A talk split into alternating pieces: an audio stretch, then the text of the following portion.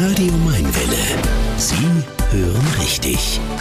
Radio Mainwelle.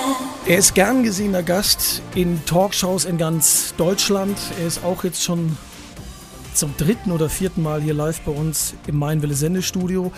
Für mich eine herausragende Persönlichkeit, freue mich sehr, dass er da ist. Professor Dr. Mult, also Dr. Dr. Dr. Dr. Eckhard Nagel von der Universität Bayreuth und Herr Professor Nagel, wenn ich jetzt glaube ich alles, alle Ihre Referenzen aufzähle, dann äh, sind wir auch schon durch mit dieser Sendung. Lehrstuhl für Medizinmanagement und Gesundheitswissenschaften an der Uni in Bayreuth und Berater der Bundesregierung. Ähm, vielen hängt Herr Professor Nagel, erstmal einen schönen Nachmittag und schön, dass Sie da sind. Schönen Nachmittag an Sie und Ihre Hörerinnen und Hörer. Dankeschön. Ähm, vielen hängt Corona mittlerweile so ein bisschen zum Hals raus. Äh, wie geht's Ihnen denn? Ja, zum Hals hängt es mir Gott sei Dank noch nicht raus, aber das Maskentragen hält mir zum Hals raus. Und natürlich die Einschränkungen, weil ich glaube, das haben wir jetzt alle erlebt, dass äh, es doch eine ganz andere Lebensalltagswelt ist, wenn wir nicht essen gehen können, wenn wir uns nicht treffen können mit Menschen, die uns wichtig sind, wenn wir uns nicht austauschen können. Und insofern ist es, glaube ich, schon eine sehr belastende Phase. Und für diejenigen, die auch in ihrer Arbeitswelt nochmal deutlich eingeschränkt sind, äh, ist, glaube ich, die Zumutbarkeitsgrenze erreicht. Jens Spahn hat gesagt, wir müssten uns nochmal auf zehn harte Wochen äh, einstellen. Teilen Sie diese Einschätzung? Man hört ja auch immer wieder, äh, dass es äh, in den Sommer gehen könnte, in den Herbst. Äh, können Sie uns ein bisschen Hoffnung machen? Licht am Ende des Tunnels, gleich am Anfang der Sendung? Also ich halte gar nichts von diesen düsteren Prognosen. Es gibt ja einen äh, Gesundheitspolitiker, wie er sich nennt, den äh, nenne ich mittlerweile sozusagen das Schreckensgespenst äh, in unseren Medien, äh, weil er jedes Mal noch schlimmere und noch furchtbarere Entwicklungen prognostiziert, damit aber offensichtlich ganz gut zumindest in den Medien ankommt. Das halte ich für völlig falsch jeder, der einen äh, Patienten, eine Patientin behandeln würde und jeden Morgen reinkäme und sagen würde, oh, die Werte sind schlecht und auch das ist nicht besonders gut und vielleicht wird es alles noch schlimmer, der würde wahrscheinlich spätestens in einer Woche einen toten Patienten morgens im Bett sehen, weil man das nicht aushält. Und ich glaube, da machen wir was falsch. Wir müssen wirklich auf die Erfolge, auf die Dinge, mit denen wir umgehen können, gucken, ohne die Probleme zu übersehen. Äh, und dafür würde ich sehr plädieren. Ich bin fest davon überzeugt, dass es in den Frühjahrs- und äh, Sommermonaten wieder besser werden wird. Wir werden trotzdem mit Corona und den Folgen leben müssen, aber wir werden deutlich mehr Freiheitsgrade bekommen, je länger die Tage werden. Sie meinen sicherlich den Kollegen, der längere Zeit mal eine Fliege immer getragen hat, okay? Und wenn wir schon mal dabei sind, äh, wie wird dann das Leben in einem halben, in einem Dreiviertel, in einem Jahr ähm, aussehen? Wir werden immer mit Corona leben müssen. Was bedeutet das? Müssen wir uns dann immer impfen lassen im Herbst? Also ich meine, wir wissen das ja schon von äh, anderen Viruserkrankungen, wie zum Beispiel der Grippe, dass äh, die Impfung einen Schutz bietet und äh, für viele Menschen, die gefährdet sind, auch wichtig ist. Und so etwas wird es in der Corona-Welt aller Voraussicht nach, das muss man immer mit einer gewissen Vorsicht sagen, ähm, auch geben. Ich habe ja so über die äh, Weihnachts- und Neujahrstage Bücher gelesen über Corona-Pandemien, so wie sie vorher schon aufgetreten sind. Da ist mir etwas aufgefallen, was mir auch ein bisschen Hoffnung gibt. Das soll jetzt nicht esoterisch wirken, aber manche Infektionskrankheiten verschwinden wieder, weil sie sich im Wirt, also in dem Fall im Menschen, nicht halten können.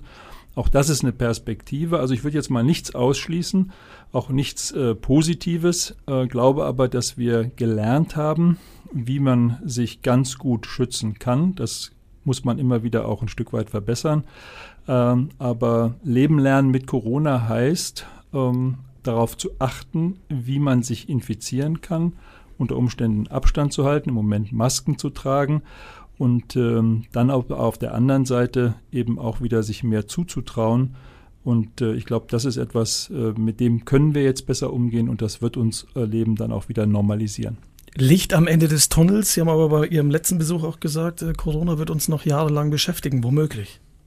Ja, medizinisch auf jeden Fall. Ich meine, einmal wird es viele Menschen beschäftigen, die in der tragischen Situation sind, einen lieben Menschen verloren zu haben. Das ist ja etwas, was wir einfach auch wahrnehmen müssen und äh, was äh, viele äh, sehr beschäftigt. Äh, und da gehört auch unser Mitgefühl, unser Mitleid hin. Zum anderen wird es so sein, dass eine ganze Reihe von Menschen die Folgen dieser äh, Infektion auch noch länger spüren. Das ist nichts, was morgen wieder weggeht. Wir erleben bei einer ganzen Reihe von Patienten auch Langzeitfolgen. Auch damit müssen wir umgehen.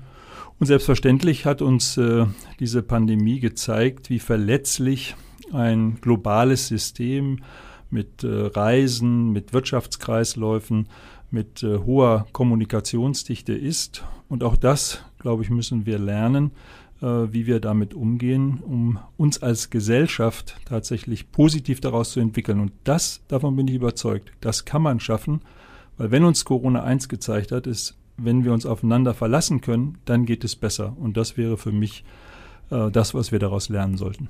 Professor Eckert Nagel, wir haben viel Abstand, dass Sie sich das dann auch mal zu Hause vorstellen können, haben auch, äh, wenn wir nicht on air sind, äh, Masken auf. Und Sie haben eben gesagt, Herr Professor Nagel, äh, Sie haben eine ganz spezielle Maske dabei. Ja, also hab Sie haben eine gute Nachricht genau, mitgebracht. Ich habe eine gute Nachricht. Äh, ich habe eine neue Maske auf, die sieht eigentlich ganz normal aus, wie andere Masken auch ist aber eine FFP3-Maske eigentlich, weil über 99 Prozent aller Viren und Bakterien davon abgehalten werden, sowohl für mich jetzt als auch natürlich für die, die mir begegnen. Und das ist ein neues Produkt, das ist ganz in der Nähe entwickelt, in Hof von der Medica. Oh. Mhm. Und äh, wenn wir zurückblicken, letztes Jahr gab es keinen Produzenten, der in Deutschland Masken produzieren kann. Jetzt produzieren wir wieder in Oberfranken Masken. Das ist doch auch mal eine gute Nachricht. Und dann noch eine, Made in Germany, die viel besser ist als alles, was wir vorher hatten. Also da kann man doch auch mal sich drüber freuen.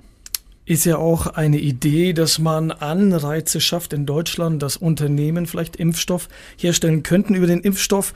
Und über das Chaos, womöglich, wenn man es so nennen darf, in Deutschland werden wir nachher nochmal äh, genauer reden, ob der Impfstoff wirkt.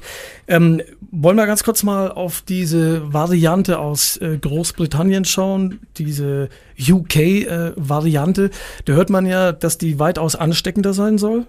Also man hört immer viel, äh, mhm. immer wenn es äh, so Veränderungen gibt, dann wird, äh, wir haben ja vorhin darüber schon gesprochen, immer das möglichst Schlechteste kommuniziert. Es gibt gar keinen Beleg dafür im Moment, dass äh, diese Varianten ansteckender sind, dass sie die Menschen kränker machen. All das ist nicht nachgewiesen. Auch nicht, dass es Kinder vielleicht mehr betreffen könnte. Also davon äh, gibt es überhaupt noch keine ausreichenden Belege. Das, was man sagen muss, natürlich verändert sich ein Virus. Das ist sozusagen sein Spezifikum. Wir kennen das vom Grippevirus. Jedes Jahr sind unterschiedliche Grippeviren bekannt und manchmal hören wir, die, die dann tatsächlich Menschen infizieren, sind jetzt nicht die, gegen die geimpft worden ist. Also das ist nichts Neues. Auch da würde ich eben zur Ruhe wirklich aufrufen und zum sinnvollen Umgang damit, dass man trotzdem extrem vorsichtig sein muss. Daran ändert sich ja nichts. Aber äh, besondere Angst muss man meines Erachtens vor diesen Varianten auch nicht haben. Das Problem in England, auch da muss man nochmal differenzieren, ist kein Virusmutantenproblem, sondern ein Versorgungsproblem und auch äh, ein Versäumnisproblem der britischen Regierung. Und darüber will man offensichtlich auch ein Stück weit äh, hinwegtäuschen. Also da bin ich doch sehr kritisch mit den Aussagen, dass das jetzt ein besonders starkes Problem sein sollte. Interessant. Jetzt ist, also ist noch nicht offiziell, es dauert, glaube ich, noch ein, zwei Wochen, äh, bis das dann offiziell gesagt werden kann, aber man kann eigentlich davon ausgehen, dass dieses, äh, diese Mutation jetzt hier angekommen ist. Klinikum, hohe Warte äh, sind dicht. Ähm, inwieweit müssen wir uns jetzt Sorgen machen, dass das vielleicht da aus den Krankenhäusern rauskommt? Inwieweit ist es schon unter uns? Sie haben gesagt, keine Panik machen. Man weiß noch nicht, ob es jetzt tatsächlich viel ansteckender ist als die ursprüngliche Form. Man weiß auch nicht, ob es äh, tödlicher ist. Aber äh, wie sehen Sie die aktuelle Situation da oben am Klinikum und an der Hohen Warte und dass dieses Virus jetzt wohl offenbar hier angekommen ist? Ja, es ist nicht nur in äh, Bayreuth angekommen, es ist in Augsburg, es ist in München, in Rosenheim. An verschiedenen Stellen äh, sind Patienten identifiziert worden, die aller Voraussicht nach oder manchmal sogar nachgewiesenermaßen diese Variante auch schon haben. Das bedeutet, dass sich natürlich Menschen, die dort pflegen, die dort arbeiten, äh, mit dem Risiko tragen, auch äh, diese Variante weiterzutragen, wie die in Anführungsstrichen normale Corona-Infektion auch. Wir haben knapp 90 äh, Mitarbeitende am Klinikum, die im Moment in Quarantäne sind. Wenn ich es richtig gelesen habe, haben wir 21 Infizierte aus der äh, Studie heraus, dass jetzt alle 3000 getestet worden sind. Das finde ich ist ein überschaubares Ergebnis. Also haben die Menschen am Klinikum sich auch richtig verhalten.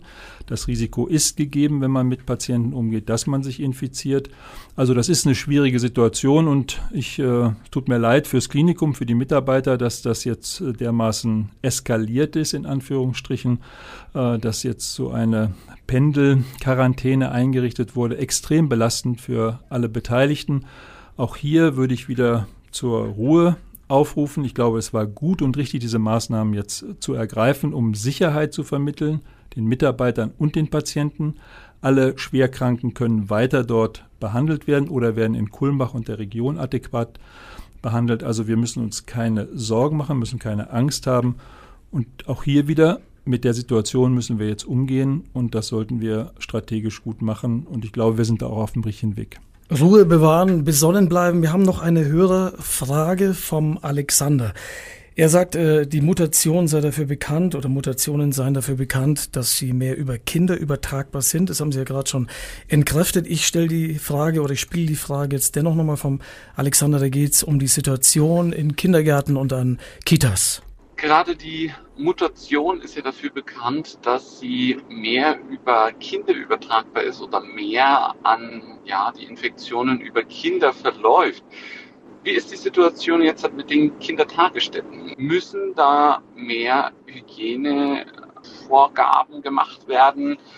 Wie schaut es mit dem Schutz des Personals aus und den Kindern? Ich meine, die Kitas sind teilweise echt voll, obwohl wir zu haben. Und was empfiehlt Professor Eckhard Nagel dort an das Personal, an die Träger, an die Verantwortlichen? Also ich habe äh, auch hier schon mit den Kolleginnen und Kollegen vom äh, Bayerischen Roten Kreuz gesprochen, die ja unter anderem eben Kindertagesstätten hier auch aufhalten, auch für die Menschen, die eben im Klinikum arbeiten müssen, die in der medizinischen Versorgung arbeiten müssen, in der Palliativmedizin, auch in die Wohnungen gehen. Für all diese Menschen brauchen wir ja eine Kinderbetreuung. Und das ist, glaube ich, auch unverändert äh, möglich. Es gibt eine Stellungnahme der Deutschen Gesellschaft für pädiatrische Infektiologie, also es sind die Kinderärzte, die sich mit Infekten besonders ähm, beschäftigen und der Deutschen Gesellschaft für Krankenhaushygiene von vor zwei Tagen.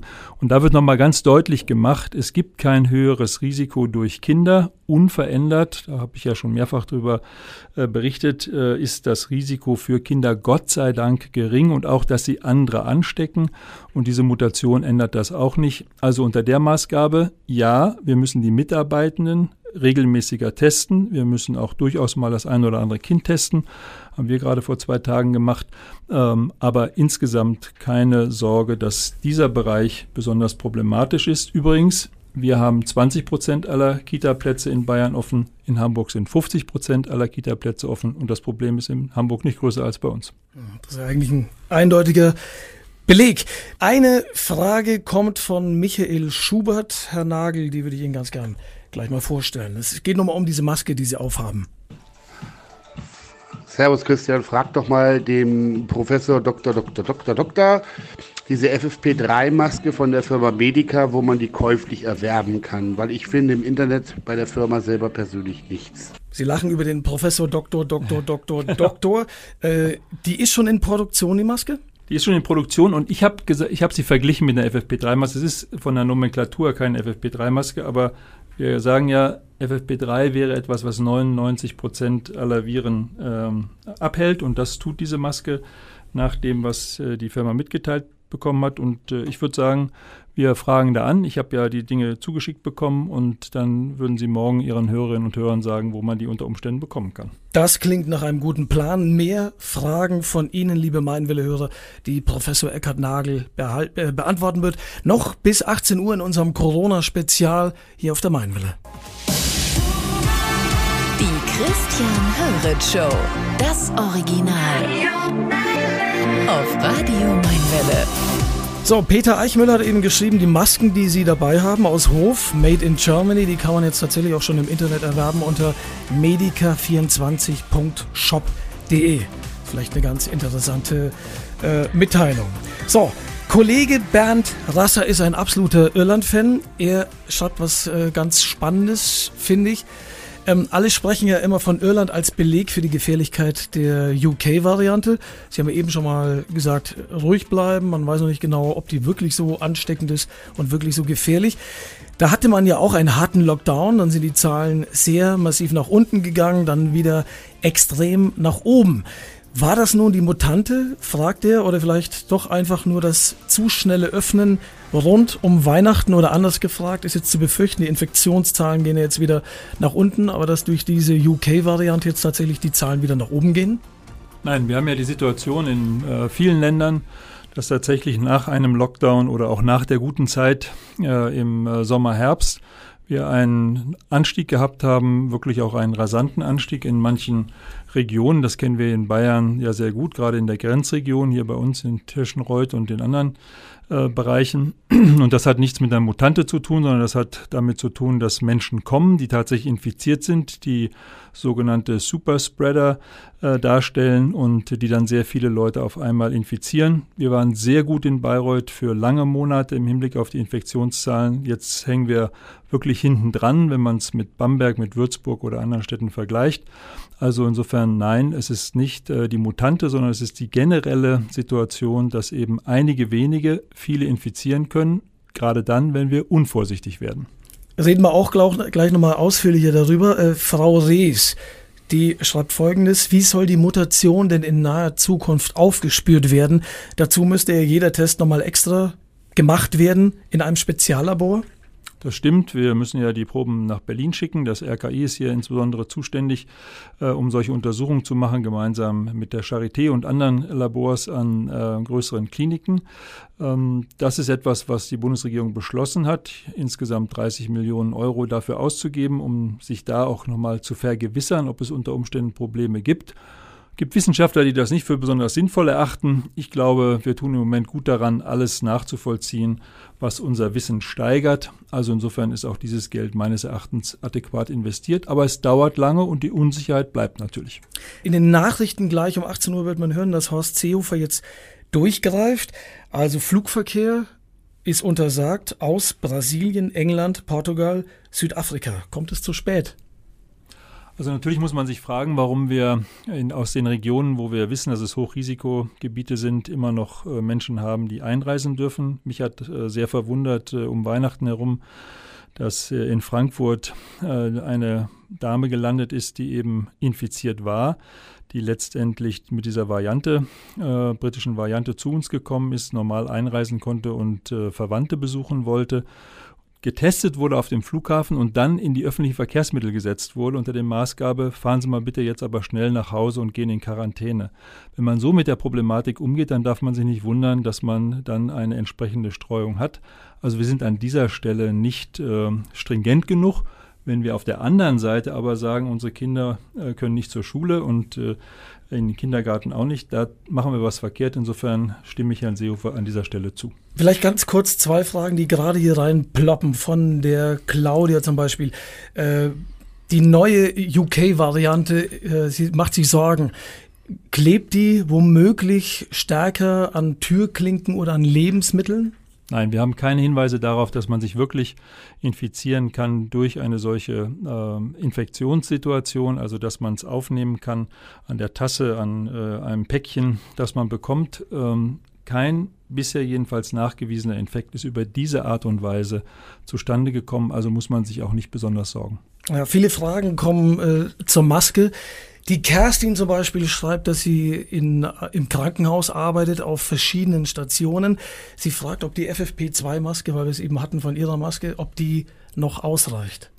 Ja, ich glaube schon, dass sie ausreicht, wenn wir davon ausgehen, dass wir tatsächlich damit einen Schutz von äh, über 95 Prozent haben. Äh, dann ist es, glaube ich, eine gute Möglichkeit. Die Infektionen, also jetzt gerade wenn man sich besonders schützt, auch im Krankenhaus, entstehen ja durch kleine Feder. Diese Feder sind menschlich, die können wir nicht vermeiden. Ähm, und deshalb muss jeder natürlich für sich sehr sorgsam aufpassen, äh, dass er keine Fehler macht. Aber wie gesagt, äh, das gehört zum Risiko dazu. Und wenn wir das auf dem Level haben, wie jetzt auch gerade oben äh, im Krankenhaus, dann ist es schon ganz okay. Man kann es immer noch verbessern, aber dazu braucht man nicht noch intensivere Masken. Gerhard hat uns eine Sprachnachricht geschickt, ich glaube auch zum Thema Masken. Christian, hier spricht der Gerhard. Servus Gerhard. Ich hätte mal eine Frage an den Herrn Professor Dr. Nagel, äh, was er von diesen Aussagen in dem Video hält, weshalb eigentlich äh, die Bevölkerung gar keine FFP2-Masken tragen soll, weil die irgendwie medizinisch verschrieben werden müssen. Äh, ja, einfach mal fragen, inwieweit, was er da für Meinung hat, weil, oder für eine Lösung hat, für eine Antwort hat, weil ich finde, der Professor Dr. Nagel ist einer, der das wirklich gut macht, weil er sehr positiv äh, rüberkommt und auch letztendlich die Pandemie dementsprechend die, den Leuten nicht so viel Angst macht wie unsere Bundesregierung. Mich würde das mal interessieren, was er zu den Tragen der Masken sagt. Dankeschön. Danke.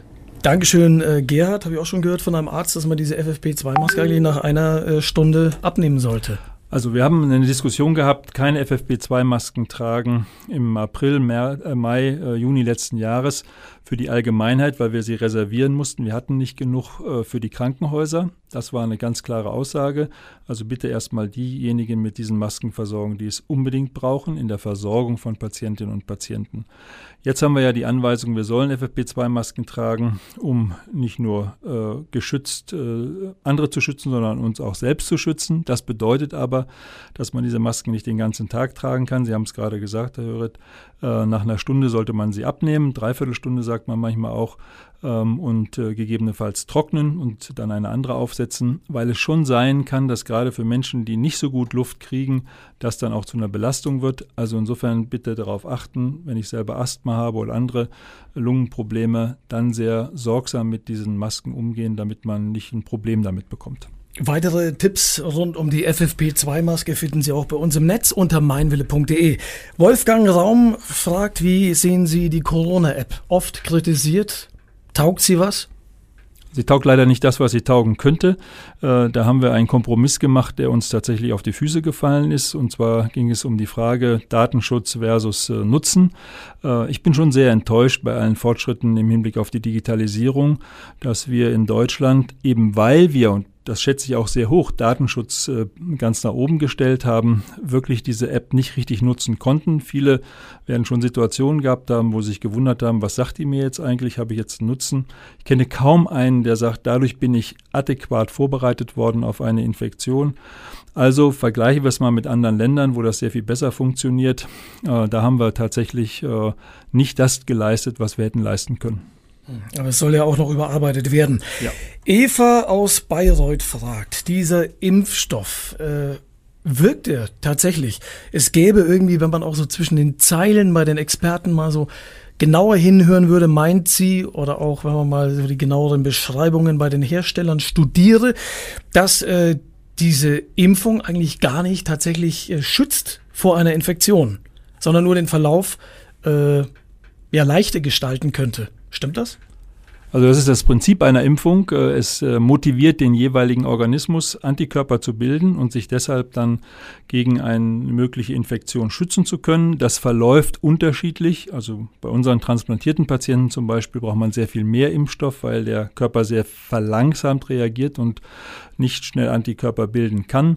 Andere wiederum, äh, Leute, die also leicht Allergien bekommen, die reagieren sehr stark auf den Impfstoff, äh, weil er eben an der Stelle sehr stark Antikörperbildung motiviert und das ist dann auch ein Stück weit gefährlich. Also selbstverständlich, das ist ein Medikament. Ein Medikament hat Nebenwirkungen, da muss man genau hingucken und muss man sorgsam damit umgehen. Aber, und das ist die gute Nachricht, gerade diese neuen Impfstoffe, ähm, die nennen sich ja mRNA-Impfstoffe, das heißt, die äh, sind kein Virus, das abgetötet wurde, uns jetzt dann gegeben wird, sondern das ist praktisch nur ein, äh, eine Information, eine Erbinformation für unsere Zellen.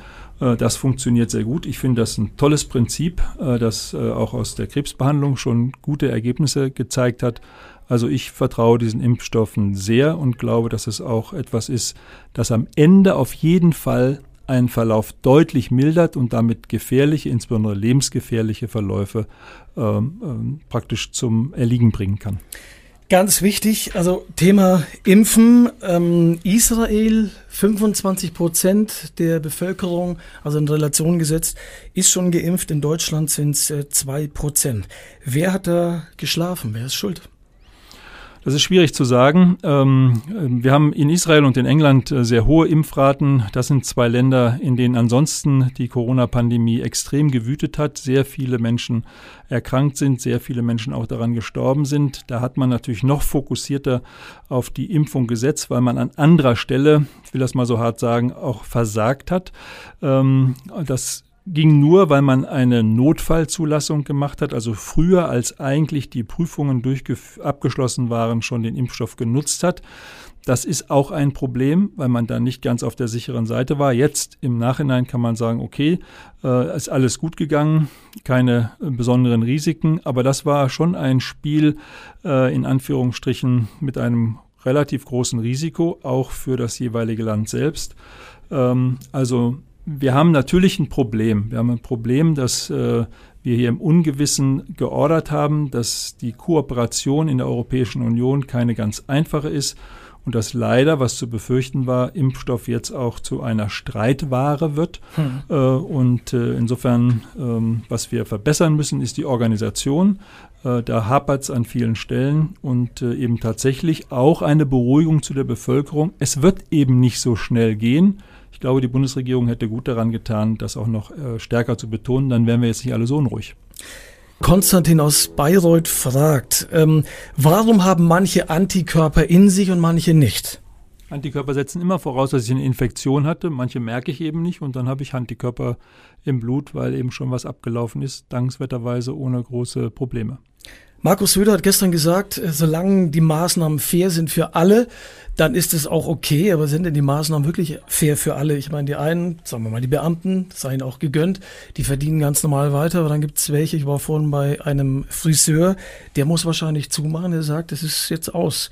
Ähm, kann man, wie sehen Sie die, die, wie sehen Sie den harten Lockdown? Also ich persönlich bin kein Freund des harten Lockdowns. Ich äh, vertrete ja schon länger, dass wir äh, uns einfach vorbereitet haben, auch gut vorbereitet haben in Gaststätten, in Friseursalons und in anderen ähm, Bereichen und äh, eigentlich hier mit diesen Maßnahmen auch weiter hätten diese Institutionen offen lassen sollen. Ich bin mir bewusst darüber, dass das äh, zu einer Verlangsamung der Reduktion von Infektionen geführt hätte. Nichtsdestotrotz sind die wirtschaftlichen und sozialen Schäden gravierend, auch für unsere jungen Menschen. Äh, ich sehe das bei unseren Studierenden, ich sehe das bei den Schülerinnen und Schülern. Ähm, da können wir die Augen nicht länger vorzumachen. Wir müssen uns bewegen, ähm, natürlich verantwortungsvoll, ähm, aber einfach weiter so bringt aus meiner Perspektive nichts. Jetzt kommt eine medizinische Frage von Veronik aus Bayreuth. Mich würde mal interessieren, dieser Virus im Einzelnen, welche Strahlung verkraftet der und ab welcher geht die Eiweißhülle kaputt? Und wie es ist, wenn man den Virus radioaktiv bestrahlen würde. Das würde mich mal interessieren. Also jede Bestrahlung auf ein äh, menschliches Genom beziehungsweise auch ein äh, tierisches führt zur Zerstörung. Das heißt, im Prinzip kann man natürlich äh, mit Bestrahlung auch äh, das Virus abtöten. Nur man tötet leider auch gesunde Zellen und äh, insofern äh, ist es keine Möglichkeit, tatsächlich eine Infektion adäquat zu bekämpfen. Dann haben wir gleich noch, haben wir gleich noch eine Frage. Achtung. Ah, und dann ähm, habe ich noch eine Frage nach dem neuen Medikament, um das jetzt ein bisschen spekuliert wird, das angeblich beim Trump eingesetzt würde. Auf welche Art und Weise wirkt es? Also das ist ein Medikament, ähm, das äh, praktisch Antikörper enthält, das, was wir im Körper bilden sollen. Das wird dann gegeben und das wirkt natürlich gegen das Virus. Und ich bin mir relativ sicher, dass Donald Trump auch nur deshalb so gut durchgekommen ist, weil man dieses äh, Medikament geben konnte. Es gibt Studien dazu schon länger, insbesondere in äh, Hannover. Äh, das Gesundheitsministerium fördert diese Studien auch, äh, die zeigen, ja, Menschen, die Antikörper gebildet haben, die können die weitergeben. Das kann man als Medikament verarbeiten und damit kann man tatsächlich Menschen, die schwer krank sind, sehr gut behandeln. Hier kommt eben noch eine Sprachnachricht von äh, Christine. Mal schauen, ich weiß nicht, was sie fragt. Hallo, liebe Meinwille, da ist die Christine aus Pegnitz. Ich möchte mich ganz, ganz herzlich für die FFP2-Maske äh, bedanken, die an mein Auto gehängt ist. Äh, Finde ich eine coole Aktion, dass ihr sowas austeilt. Ähm, macht einfach weiter so, ihr seid echt klasse. Und nochmal vielen herzlichen Dank, bleibt alle gesund und schönen Abend noch. Gut, das Ciao. war jetzt keine Frage, das war ein Dankeschön. Schöne Grüße an die Christine nach äh, Pegnitz. Wir verteilen seit Wochen äh, Tausende von FFP2-Masken. Ganz okay, ne? Absolut okay und ich vor allen Dingen äh, der, die positive Grundstimmung, die Christine da gerade mitgeteilt hat, das ist ja das, worum es geht. Wir neigen jetzt natürlich sehr zur, in Anführungsstrichen, Depression. Das Wetter tut ein Übriges dazu. Ähm, und wir müssen da rauskommen, weil natürlich nur dann, wenn wir positiv auf die Situation reagieren, das ist auch eine physiologische, eine biologische Frage, werden wir mit dieser Herausforderung adäquat umgehen können. Also insofern äh, sehr gut, dass ihr diese Masken so verteilt. Dankeschön. Also ähm, ein besseres Schlusswort gibt's nicht. Wir hatten es ja schon eingangs der Sendung. Also äh, wichtig ist oder ich glaube viel hilft in diesen schweren Zeiten, positiv nach vorne zu schauen. Genau, das ist, glaube ich, ganz wichtig und äh, deshalb äh, jeder, der morgens aufsteht, nicht als erstes das Radio anmachen.